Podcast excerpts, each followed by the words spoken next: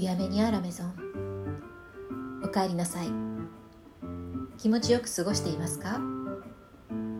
？110回目の配信。千春メガヘルツ。パーソナリティの斉藤千春です。サロンドテルーム786より今日も楽しくトークをお届けしてまいります。最後までお付き合いいただけたら嬉しいです。今日も相変わらずつれづれトークをしてしまいますよ。東京の桜の開花って18日みたいですね。テレビのワイドショーでやってました。18日ってもう来週ですね。来週末。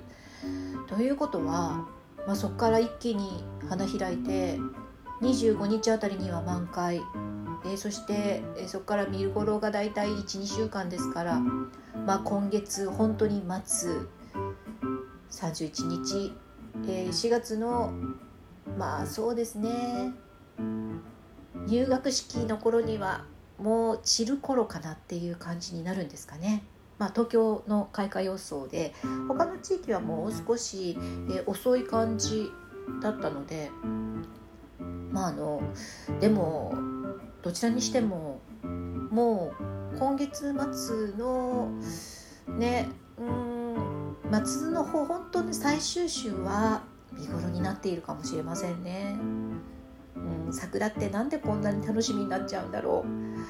うやっぱり期間が短いからねこの儚く終わってしまう感じがみんなこう余計にまた来年また来年って思うのかもしれないですね。さあまあ、えー、桜の話はそこそこにして、うん、実は、えー、いちご狩りに行ってきました。急にねお声かけいただいてなんと今回千葉の方まで行ってきたんですけれども、えー、行った農園がなんと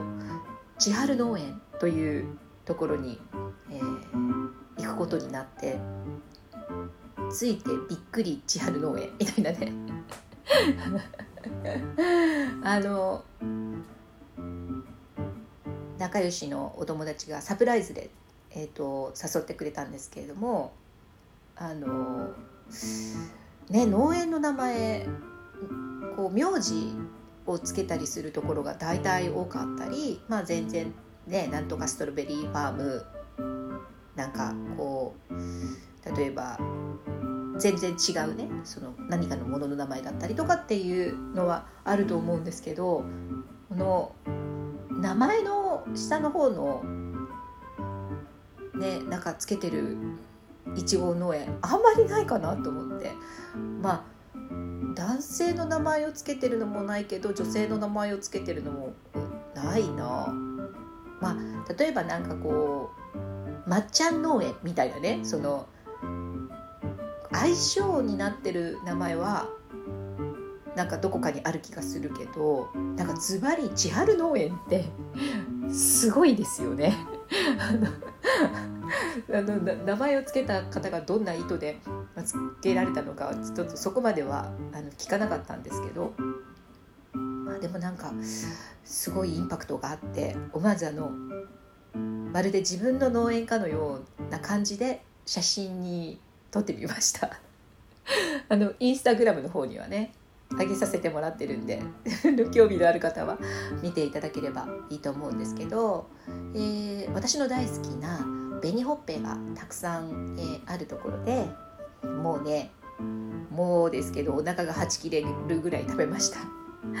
であの食いしん坊の私は、えー、翌日も食べたいのでパックもね、都内で買うよりも全然安いので新鮮なの1額が全然安いので、え、まあまあ3パックぐらい買って帰りましたからね。うんやっぱりね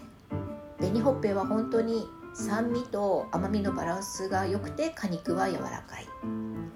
ここがね、え、香りのという品種もあったんですけど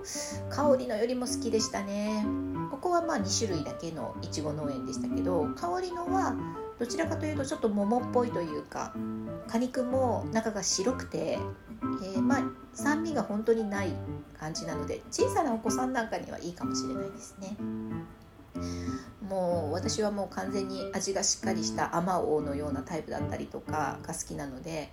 うん紅ほっぺ好きですね。紅ほっぺはでもあまおうに比べると酸味は少ない気がしますけどね。まあとにかくお腹いっぱい食べましたよ。でその後もうね超特急でお腹を整えて、えー、成田山新勝寺に行ってお参りをしてきました。まあちょっとあの詳しい話はできないんですけれどもちょうどですねあのこうそういうお参りをするタイミングではあったので、まあいろんなことが無事に滞りなく進んでいきますようにということでしっかりと、えー、拝んでまいりました。でもうここに来たらね食べるランチは一択です。えー、駿河屋さんというところのね、まあ、うなぎうんその味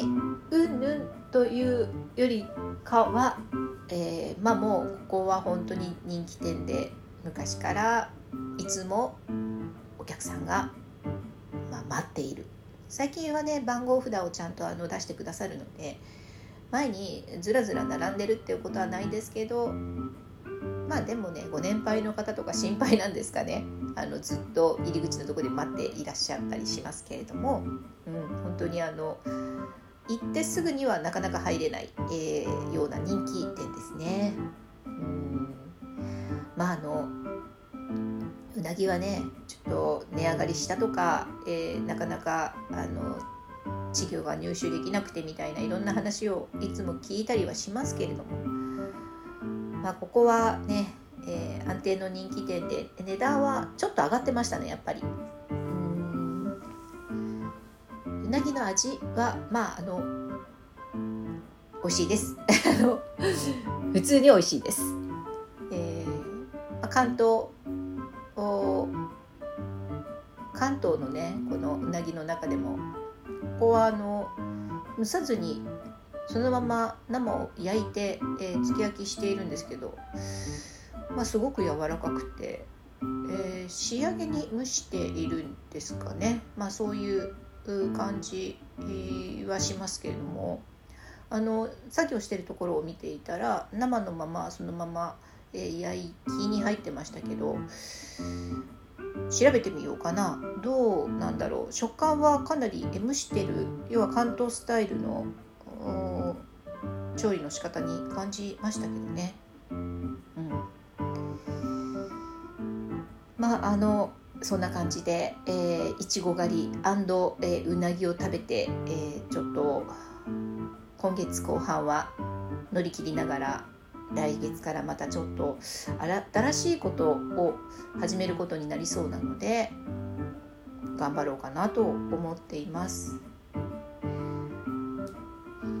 えー、最近あのドラマの話全然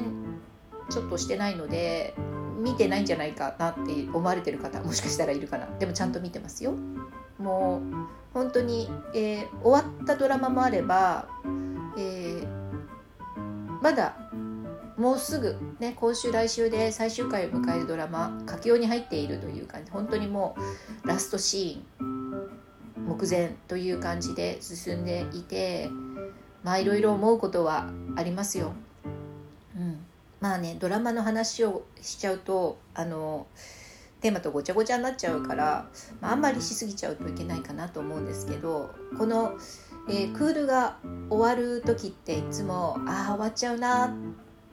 このドラマこうだったな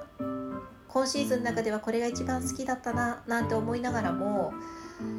次のドラマがね、まあ、楽しみに、えー、どんどんなってくる時期なんだけどなんか今回は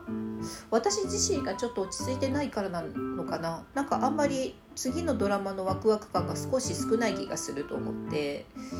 何ですかね。なんか私にもそういう波があるのかもしれませんけどうん、まあでもあの見るのは見ますから新しい、えー、クールが始まったらチェックして気になるドラマはちゃんとピックアップしてまた機会があればあのドラマの惚れ台詞テーマで、えー、お話ししたいかなとは思います。今日はここまで。最後まで聞いてくださってありがとうございます。今日も盛りだくさんの話をしてしまいましたけど千春メガヘルツの番組フォローまだの方、えー、ぜひぜひお気に入り登録してください。ご質問やメッセージメールもいつもいつもお待ちしてますよ。よろしくお願いします。さあ次回111回目のオンエアを111ですね。えこれは3月16日の予定です。その時にお耳を拝借するまでの間もどうぞ皆様毎日楽しく美味しくボナベティ斉藤千春でした。